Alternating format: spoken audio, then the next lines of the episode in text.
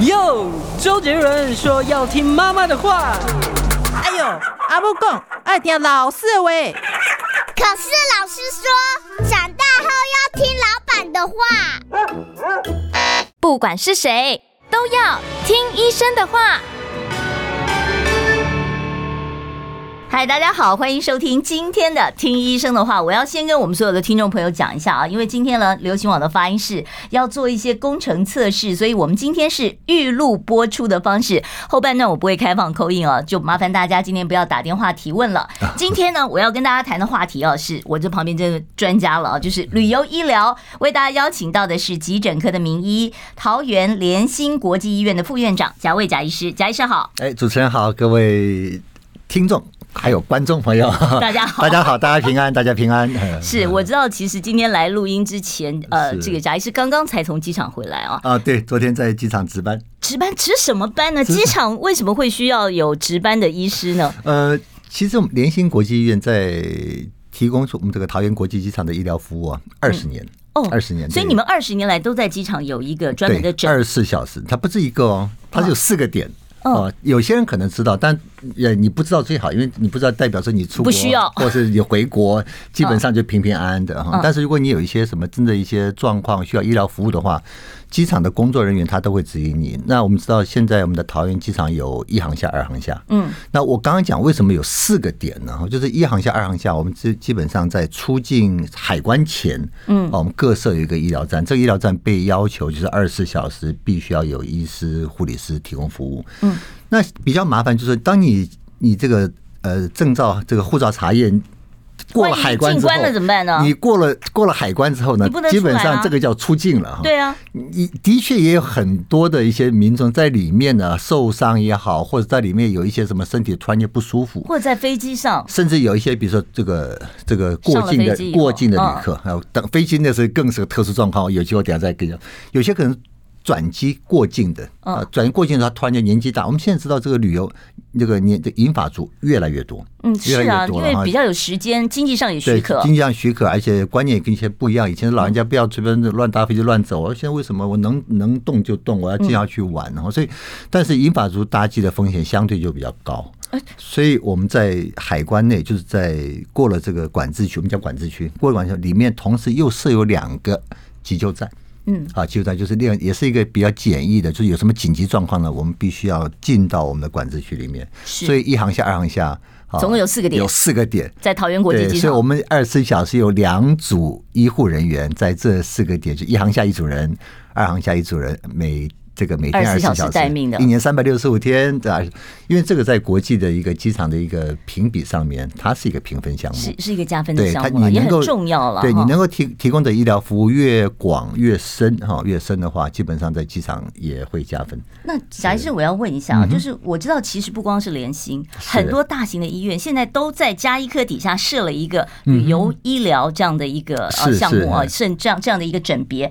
那我就想问啊，这个所谓的旅游医疗门诊，它可以提供什么样的服务？比方说，我现在什么症状都没有啊，我只是我要出国，我可不可以去请他给我开一些常备的药物带着呢 OK，好，这个到底什么是旅游医学了哈？这医学越来越进步，分科就越来越细。对，以前我们是用这个内科、外科哈，这动刀的、吃药的，然后大概分。后来慢慢用器官去分，啊，器官分完之后，慢慢开始就功能去分。什么叫功能？就是今天为什么会有旅游医学？你我住在台北，跟我到东京。这两个我的病还是我的病啊，可是你不要忘记，第一个，你的地理环境不同，很多情况你的温度、这个湿度啊、压力改变的时候哈，的确，甚至包括我们的呃吃的食物、饮用水，嗯，这改变的时候，在某一些人就特别敏感，他特别容易有一些急性症状。这第一个哈，啊，第二个，我们现在的这个传染病越来越多，大家应该都很清楚记得这三年被 COVID 扰乱了这个社会。这个全球的这个也是旅游医疗管的吗？对，没有错，就是疫苗的部分。对，因为各地有不同的传染病，嗯，好，所以我们的疫区哈，在比较非洲，它的传染病和亚洲就一定不一样，嗯，对不对？亚洲同同是亚洲，台湾和菲律宾和印尼可能又不一样。所以这个不需要我们自己去查呀，还是说，比方说我今天要到非洲去啊做个旅行的话，我到直接到旅游医疗门诊，没有错，没有错，医生都知道啊，不用我去外交部网站查吗？是呃，你去外外交部网站去这个机关署 CDC 的网站，当然也有足够的一些讯息了哈。嗯，但这里面不是只有讯息就够了。比方说，哦，我看这样，那我就知道我要穿长袖啊，带防蚊液啊，什么这也不够，因为。有一些地区呢，你要到那边去入境，有一些疫苗是硬规定。比方说，比方说，大家还记得吧？COVID 的时候，你出国，不管你去哪一国，你都要出示什么？对，疫苗注射证卡就要带着了。对对对对，所以这个就是在全世界的，它全世界一直都有一些地区性的疫疫情。现在已经各地都不需要这个 COVID 的。COVID 现在是不需要了，但是某一些地方的有些特殊的一些疾病，比方说国人可能不是那么熟悉的黄热病。黄热病是在哪个地区？黄热病是一种黄热病是一种这个黄热病病毒所传染的疾病哈。嗯。那传染在台湾很少见。嗯。可是黄热病在那中南美洲和非洲这两个大区块啊，它一直是一个每一年还有不少人因为这个病致死的一个传染病。那台湾黄热病当然也是个法定传染病。嗯。哦，虽然台湾不多。传染途径是什么？呃，蚊虫叮咬。哦，所以跟登革热一样啊？对，跟蚊虫对。如果你被感染之后呢，你被蚊虫叮咬，这个。这个蚊子，它就带，它就身上就携带这个黄热病病毒了。嗯，它再去叮咬其他人的话，就开始传播开传播开来了。哦，所以它是它跟登革热一样。然后另外我看其实不只是蚊虫传染的，还有什么兹卡是不是？哦，兹卡对，兹卡之前前几年大概三四年前在南美巴西非常多嘛哈。对对，兹卡兹卡病毒这个有疫苗吗？呃，兹卡病毒目前到目前它并没有有效疫苗，因为兹卡病毒是。因为它毕竟还是个区域性传染，它并没有造成全球的大规模传染，嗯，好，所以可能疫苗的研发就基本上就比较严谨，会比较一步一步。我听说登革热有疫苗，但是是，但是在台湾没有，对不对？登革热。任何的传染病都可以做疫苗，只是它的效用好不好而已。嗯，好吧，艾滋病也可以做疫苗啊，但是为什么艾滋病疫苗现在没有呢？嗯，基本上就是它的一个它的安全性、它的保护性没有达到可以让大家普遍施打的情况嘛。嗯，好像有一些是打了之后它的副作用太强。嗯，所以登革热我们现在要防护，也就是防蚊疫、长袖穿着去就对了。是是。那这个疫苗要提早多少打？多久打？通常的疫苗？呃，不同的疫苗当然会产生抗体的保护期限不太一样。不同对，我我我先回到刚刚主持人问到的哈，这个旅游门诊在做什么事情？所以刚刚讲就是说，你一些咨询。好，一些咨询当然可以找，对，比如说你的行前啊，我有很多病啊，我有心脏病，我有什么病，我有什么病，所有慢性病的药。对，当然你你有心脏病，你有胸腔胸腔科的疾病，你有什么一些什么糖尿病，你可以问你原本的医师。嗯，但是如果你想要得到一个完整的一个咨询，比如说医生会根据你的一个旅游的天数，嗯，好，根据你的飞机搭乘的时间长短，跟你目前的疾病控制的状态，好。会帮你评估，他会不会？这么细啊？对，因为有一些你有慢性病的话，嗯，你登机前有一些航空公司还需要医师开立适航证明的。哦，适航适就是我们所谓的适合的适。哎，我知道孕妇有的时候要看看你有没有适航证明。没有错，孕妇在怀孕的这个中后期，那不同的航空公司就有不同的一些要求了。嗯嗯，通常三十二周以上。啊，大概都会要。所以旅游医疗可以提供你咨询，那可以开药吗？像我们出门总是会想要说，我要买一些可以防拉肚子的啦，可以可以止痛药啊，或者防发烧的。是。那这些药物，因为我现在没病啊，所以我能要健保给付吗？还是说看门诊自费？看门诊当然是可以用健保给付了，但是如果你目前并没有病症哈，你纯粹是因为你要预防预防的药，比如说这个。腹泻了哈，肠胃道的用药，呼吸道的用药，而这些药，尤其是有些是指示用药，它不一定是不一定是处方用药啊。我今天去屈臣氏，我也可以买一些咳嗽药水啊，我可以买一些感冒综合感冒感冒液啊，感冒錠都可以。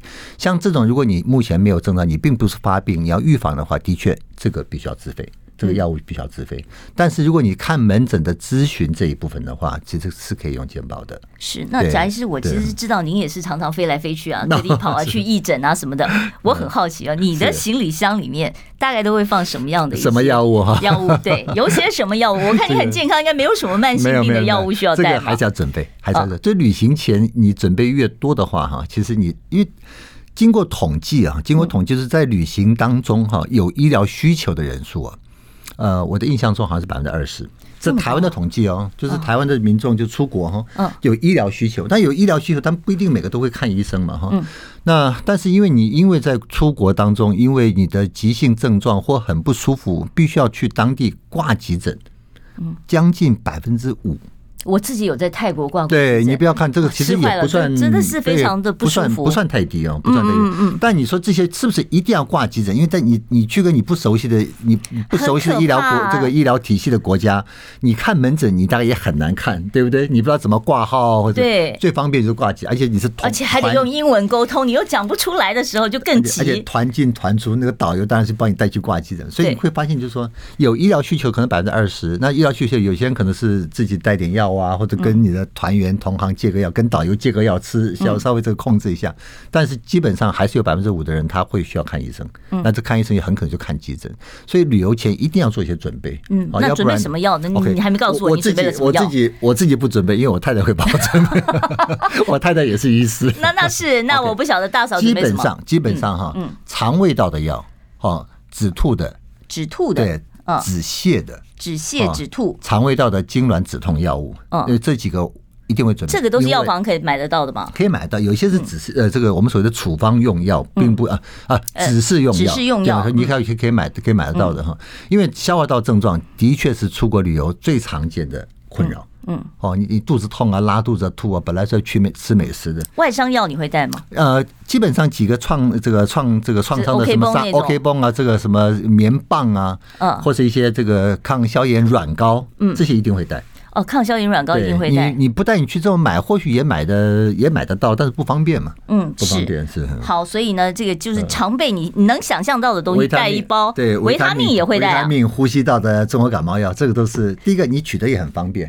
第二个，你用到机会也很大。我到国外去，我需不需要每天吞一颗什么综合维他命来增加一些我的抵抗力，比较不要容易在外面感染什么？会有安慰剂效果，会有安慰剂效果。好，OK，我要稍微休息一下啊，待会儿在广告之后我。继续来跟贾卫贾贾副院长呢讨论这个旅游医疗的问题。我关心国事、家事、天下事，但更关心健康事。我是赵少康，推荐每天中午十二点在中广流行网、新闻网联播的《听医生的话》。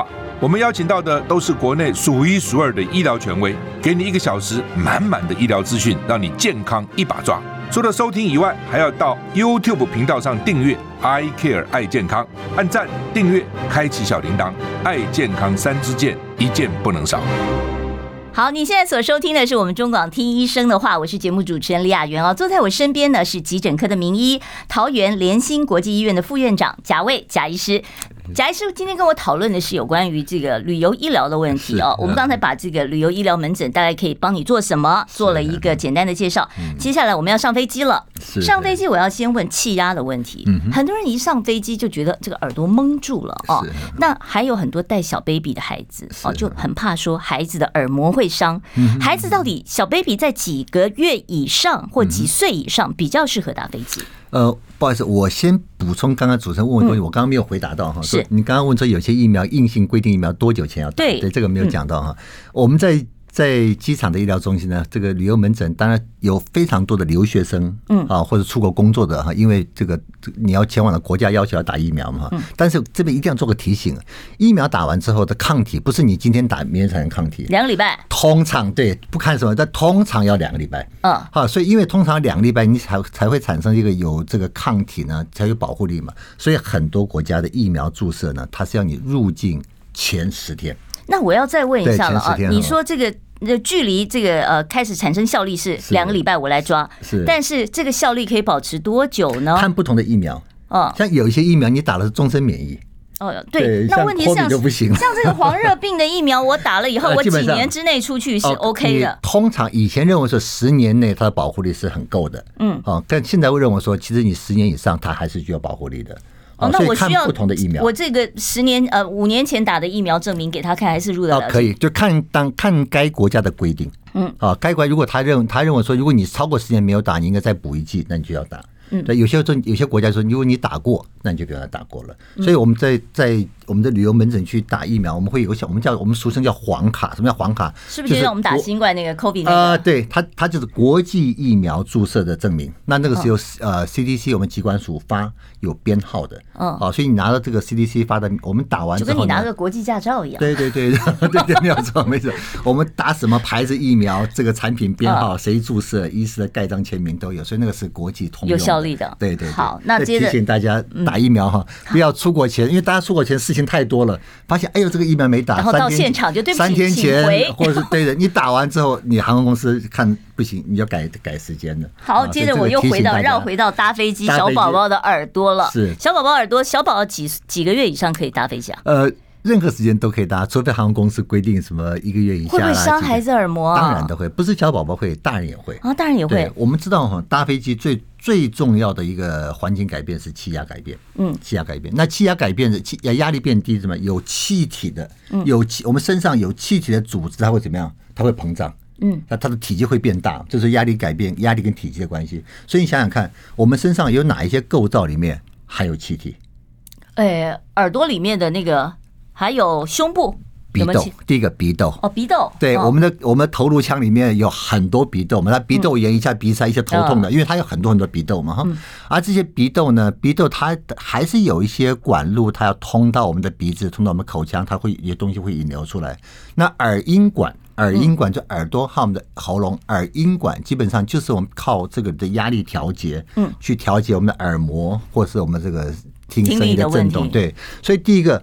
有有气体，我刚刚讲过，鼻窦它会因为这有压力的东西，它会因为气压减低会膨胀。嗯，一膨胀之后，有时候耳音管有时候就会被压紧，所以你会觉得耳朵蒙蒙的，对，声音听不清楚。所以第一个有鼻窦炎的，有鼻窦炎的，就算你是大人，嗯，你搭飞机，你的症状。也会比没有病的人来的不舒服。那感冒是不是也是会？感冒一样嘛？感冒就是你喉咙肿啊，或者发炎啊，你的耳音管。所以为什么感冒？所以是耳朵会有蒙蒙的这种感觉。那我怎么办呢？那我又要非搭飞机不可呀？可是我我有鼻窦炎呢。有一些动作啊，但有些动作，比如大家都很熟悉嘛，嚼嚼口香糖，对，嚼口香糖，对，这些大家都可以。但小朋友就比较困难，因为他没办法配合人做。塞耳塞有用吗？呃，塞耳塞基本上帮忙不大，不大。对，因为它是内部的。内部的压力改变造成结构上的结构，它你从外面去不给它阻隔，这个大概压力不大。那给他吸个奶嘴会不行？吸个奶嘴可以，他吸奶嘴，他做一些吞咽动作。哦啊，这个可以减缓。或者给他喂点喝点喝点水。也可以，也可以，对，因为给他做吞咽动作的话，他是可以去改去调节我们的耳音管的这个因为压力改变造成的不适症状。是，所以这个也可以。那大人的话就是打哈欠，对，打哈欠啊，然后嚼口香糖，对啊，吞口水、喝水啊，嗯，做。做吞咽动作，做，嗯，对，这个动作，即便你只是咽口水，对对对对对，这个都可以改善。不过刚刚讲过，如果你有鼻窦炎或者啊。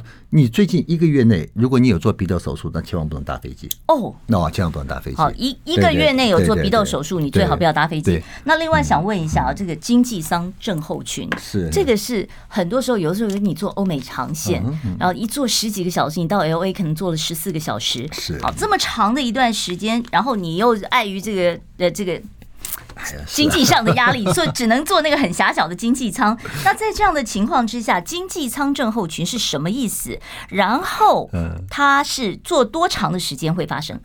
哎呀，这个医这个医医学专家啊，把这个起病名有时候起的真不好哈，是讲 经济舱症候群，好像有点那个经济歧视。对对对，以前讲香港脚啊、武汉肺炎啊什么的，没有。呃，为什么讲经济舱症候群呢？就是说。当你在一个在一个比较局限的空间，因为经常的确它的这个座位座位的空间比较窄嘛哈，局限空间，你又是用坐姿，用坐姿这个状态，第一个你坐姿的时候，你的髋关节是弯曲的，你的膝关节是弯曲的，嗯，你又在是坐姿的，我们的血液基本上我们。地吸引力，血液是往下沉。那往下沉了之后，当你在活动的时候呢，我们可以靠一些血管的张力，靠一些血管的瓣膜，让你的血一直往上打。但是你在经济舱，你长期这样做的话，你的下肢怎么样？你的血液就不容易往上打。换句话讲，它就会滞留在我们的下肢。为什么会血栓吗？对，血液滞留嘛，它不太动了嘛。哈，当你不太动的时候呢，它就容易怎么样引起血栓。好，所以经济。经济舱症候群，我们叫深部静脉栓塞啊，什么意思？当我们的腿部的大血管、深部的大静脉，因为你长时间坐不动，再加上因为你是这个压力改变或怎么样，它的循环会变得比较差。时间久了之后怎么样，它就会形成血栓。如果只在腿上血栓，那就是腿部的深部静脉栓塞。嗯，但是这个我们知道，血栓刚形成，它不是一个稳定固定的东西，所以血管里面形成血栓，它会随着它还是有血流啊，会流到心脏吗？那、哎，不是到心脏，它会到肺。哦哦，所以呃，深部静脉栓最担心的就这个这个栓塞怎么样，循着血流部分打到什么？打到你的肺动脉，在肺动脉造成栓塞，这个叫肺栓塞。那会致命吧？肺栓塞是一个会致命的疾病。会致命疾病，对。那刚才主持人也问嘛，他说你多久几个的几个小时会到这个呃，可能我们先进段广告吧。对，时间到了，等一下我们回头再来继续聊。好，这个呃静脉呃经济舱症候群啊，深度静脉栓塞到底怎么回事？我们待会儿再告诉大家。想健康怎么这么难？想要健康一点都不难哦，现在就打开 YouTube 搜寻爱健康。看到红色的“爱健康”就是我们的频道哦，马上按下订阅，并且打开小铃铛，就能医疗保健资讯一把抓。想要健康生活，真的一点都不难，还等什么呢？爱健康的你，现在就打开 YouTube 订阅“爱健康”。欢迎回到听医生的话节目现场。今天不要打电话来哦，今天我们是预录的模式。我们为大家邀请到的是急诊科的名医，桃园联心国际医院的副院长贾卫贾医师，跟我们谈旅游医疗哦。我们刚才讲到经济舱症候群哦，那讲到说最怕就是肺栓塞了。对哦，在发生这个呃深度腿部栓塞的时候，你会有感觉吗？呃，腿部你的感觉到就是胀胀的。不舒服，就是腿会肿吗？腿会充血。它一旦栓塞的话，它的肿胀感会更明显、更快。哦，但是我们坐飞机的时候，整个本来就会脚就会胀胀的嘛。嗯，对不对？所以我先回答主持人第一个问题，说它多久之后会产生栓塞？大家有经都有经验嘛？哈，我今天骑车跌倒累残，嗯，哇，这个整片就擦皮就擦破，你都不要去动它，它会不会止血？会会吧，有些也会，除非它太深了，或它这个血是一直在流的，所以你会发现血流一直在流的，它不容易止血，血栓不容易，刚形成就被破坏，刚就破坏嘛。但是如果它的流速很慢的话，几分钟止血，五分钟之内就会止血，嗯，对不对？所以当你流速很慢的时候，血液一旦有一些受损或怎么样，身体自动就会启发一些凝血的因子或是机转。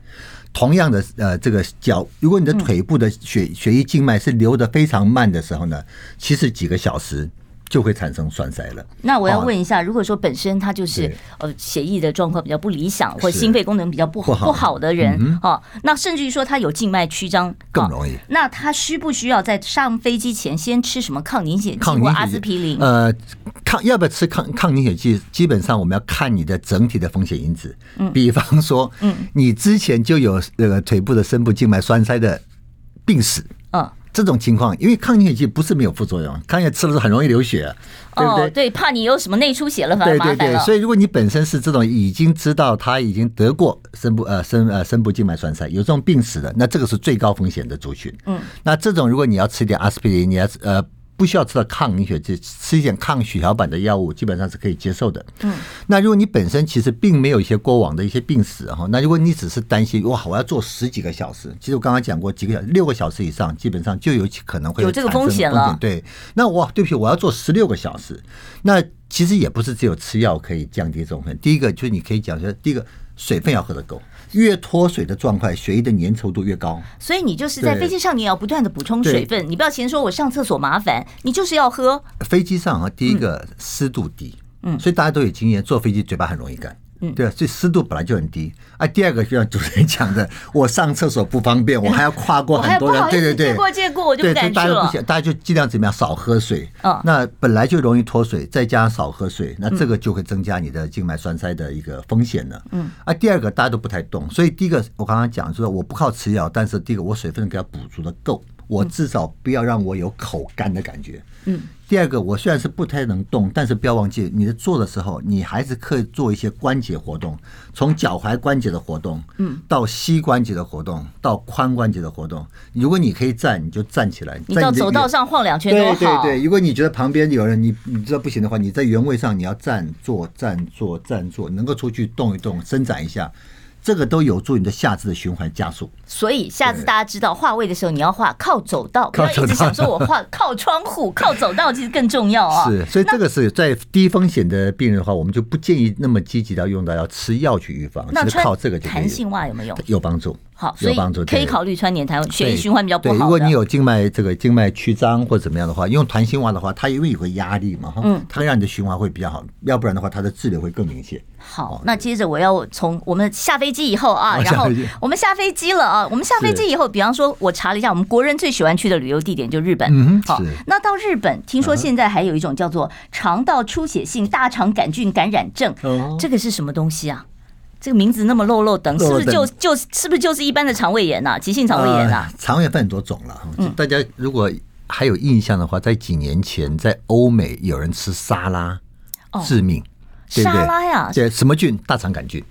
大肠杆菌会致命啊？当然很多型啊。嗯嗯嗯。大肠有很多型啊，流感会不会致命？流感有很多型啊，A 啊 B 啊什么？那这样我是不是到国外，我尤其是一些比较卫生条件不这么好的国家，我尽量少吃沙拉。第一个，我们还是会建议。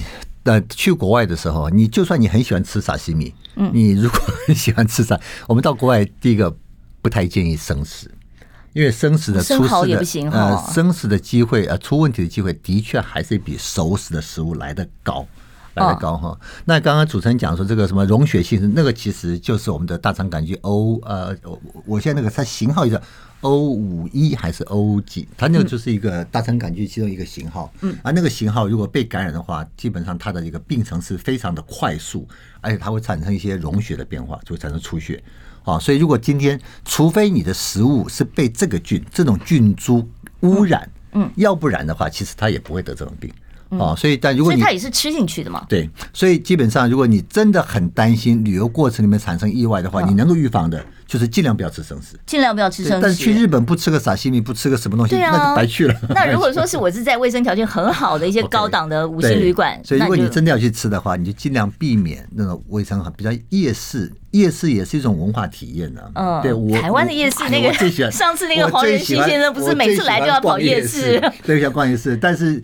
你在台湾逛夜市，因为你从小吃到大，你在某些食物上啊，基本上会有一些抗体、抵抗力。什么叫水土不服？水土不服就是你当换了环境，你对那个水和食物里面的一些呃病原菌，你很少接触，所以当地人吃了不会有事，但你吃了之后，因为你没有抗体，你就会有症状。哦，对，有那到日本另外冬天嘛，泡汤。嗯，啊，其实泡汤这个事情我一直有点疑虑，我一直觉得这么多人在那个汤池里面很不卫生啊，万一他有什么香港脚啊、皮肤病啊啊！但是喜欢泡汤的人就是觉得这个才是最最愉快的地方。我们去泡汤，特别是个人汤屋的话，我需不需要先拿什么沙威龙什么先洗一洗？当然洗洗是比较好，当然是比较好。不过如果你去一个什么。合格的什么这个汤屋啊、旅社，他应该都帮你消毒过了哈。那很多人在问呢，就是我第一个我泡汤会不会得皮肤病？对，还有皮肤病哈。另外更可怕就是很多人说我坐在那个汤池旁边，我万一前面有人有性病，我会不会被传染？这个是有点夸大了。哦，不会吧？夸大，就像这种的接触性的传染病啊。嗯。当然，你你经过什么这个这个这个这个泡汤的水啊，那个什么这个温泉水啊，嗯，这么大量的稀释啊，除非他带的是一个什么。他带了这个，带了一团这个病毒什么病毒原子弹呢？要不然他一被稀释之后，他基本上是不太会的。那马桶呢？呃，坐马桶坐过人家别人的那个研究马桶，因为马桶得到性病、得到菜花的机会，真的我并没有看到很有水准的。这个文献期刊报道马桶感染菜花做其实真的不多。那那种那种免治马桶那个还喷水的嘞？也其实也不会啊，也不会啊。好，大家总算松一口气。我们稍微休息一下，待会儿继续聊这个话题。好，我关心国事、家事、天下事，但更关心健康事。我是赵少康，推荐每天中午十二点在中广流行网、新闻网联播的《听医生的话》。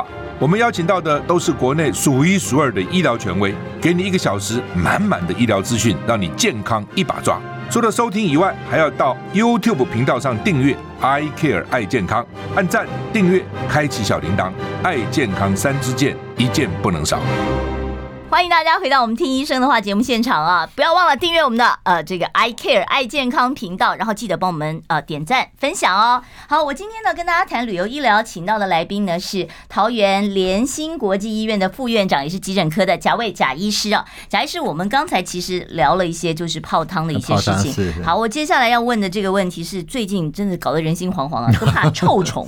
说从欧洲的法国到亚洲的韩国、大陆，前阵子不是说台台湾也有发现哦，就是很多人就说这种臭虫又称为床虱哦，它到底对健康有什么样的危害？你被臭虫咬到了，你会有什么感觉呢？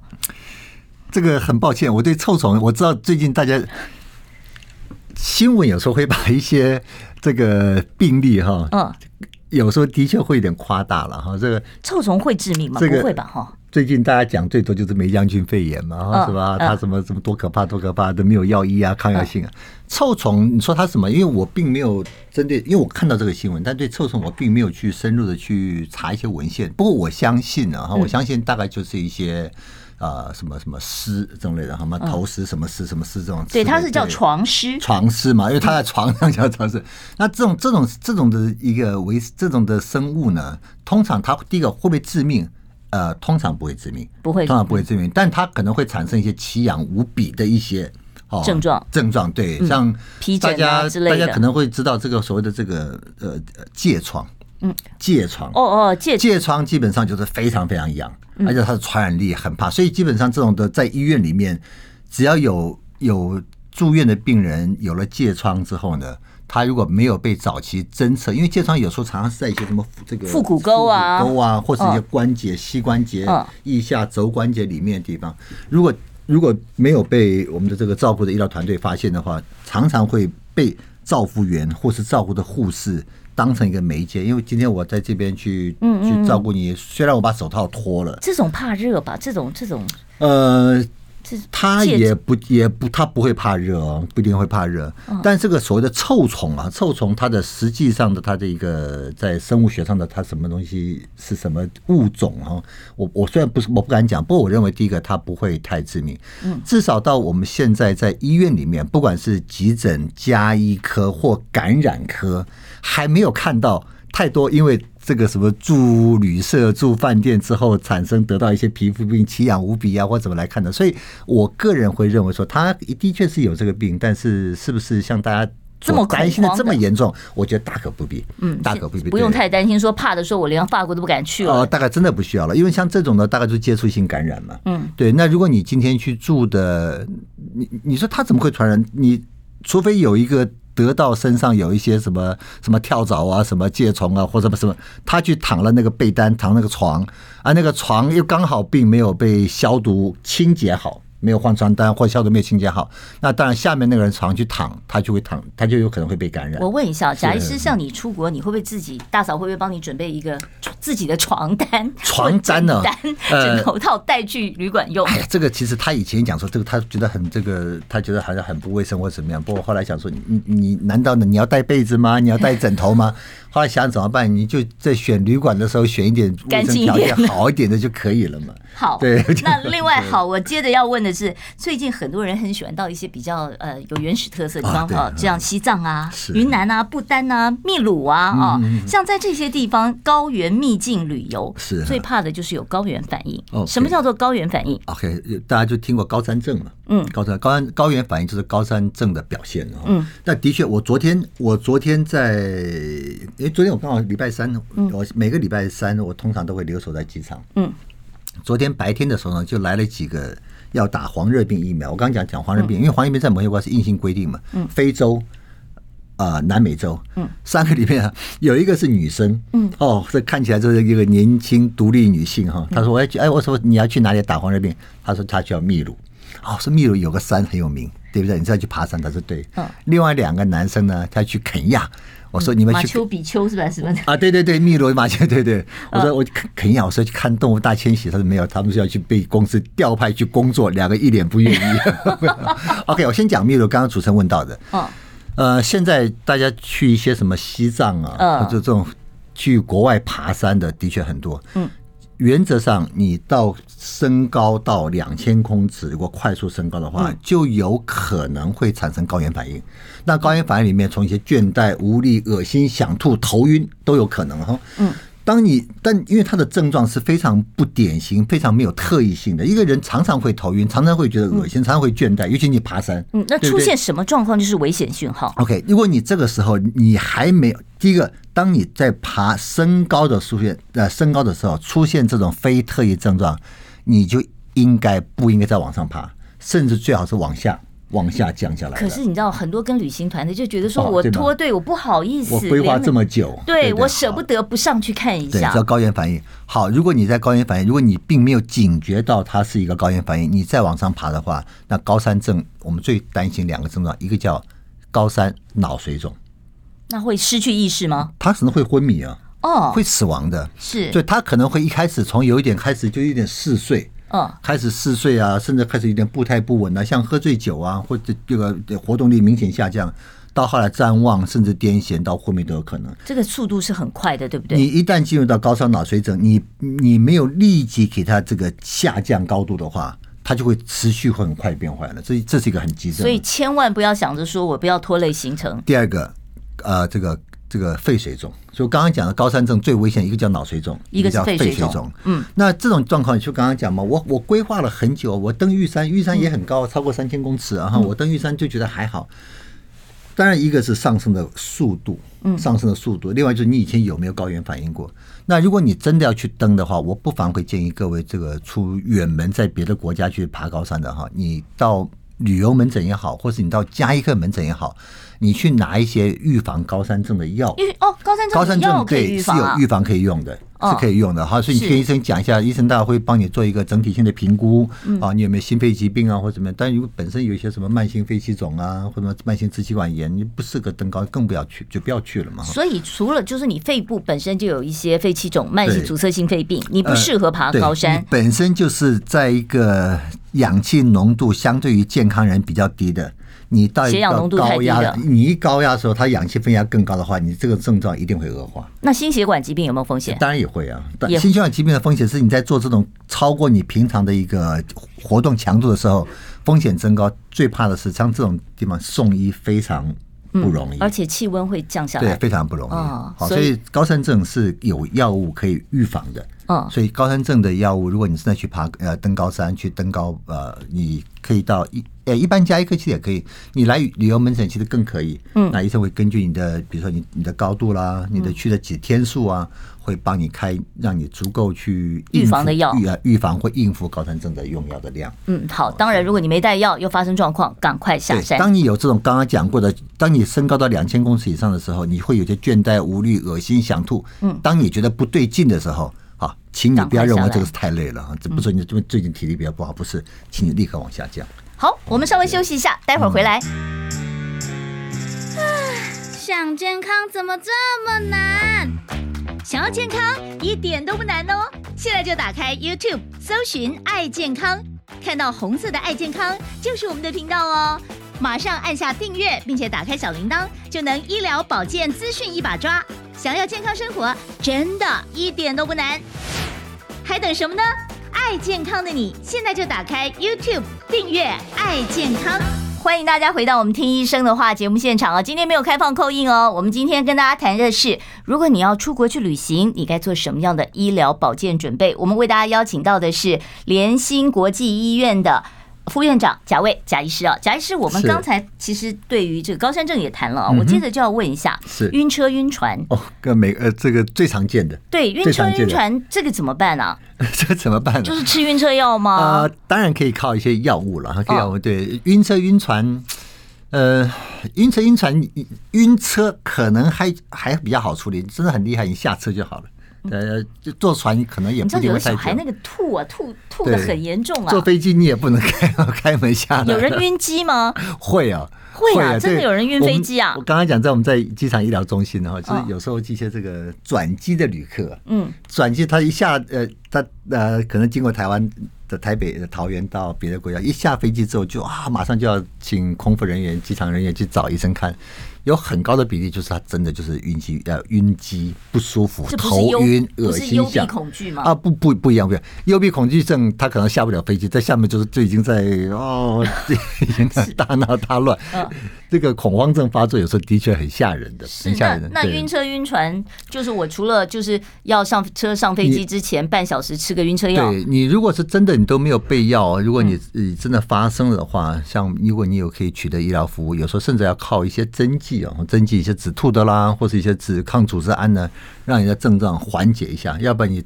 等一下，你要再转机再搭机，你会更不舒服。感冒的时候是不是特别容易晕机晕船呢？呃，刚为什么会晕呢？我们通常讲会晕的情况，就是说哈，我们我们知道我们的平衡系统有好几个，嗯，比方讲我们这个。我们的内耳就是一个平衡系统，系统对，所以当你这个压力改变啊，比如什么的耳这个耳朵不舒服啊，我们的耳音管的这个调节功能变得比较差的时候呢，你的平衡感就会变得比较差，嗯，会比较差哈。所以大家一一个是耳朵，一个是耳朵，所以你如果没有药的话，我跟大家讲有几个方法啊，还有方法，有几个方法可以减缓啊，就是第一个。前面讲几句，大家听可能是觉得废话了，就是呃什么这这这个长途旅游前睡眠充足，什么水分喝够，好吧，这个你就当这就一般的健康老生常谈。但是这种的，因为大家我们会发现呢，很多人在旅行前一晚是睡眠不够的，兴奋呐。有些人是工，有些人是工作下了班之后，明天要出国，开始什么打包啊，准备买一些东西或者所以他很多东西的出国前的准备都集中在前一晚。然后有些班机哈，可能是一大早啊红眼班机或者很早出发的，所以他整晚都没睡。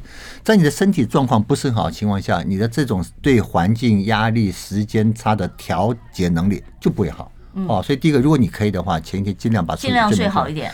当你会有这个晕船或是晕机的时候呢，有这种的经验的时候呢，你尽可能把把就我们知道为什么要在坐车哈，你大家都知道嘛，晕车的人是要坐后座还是坐前座？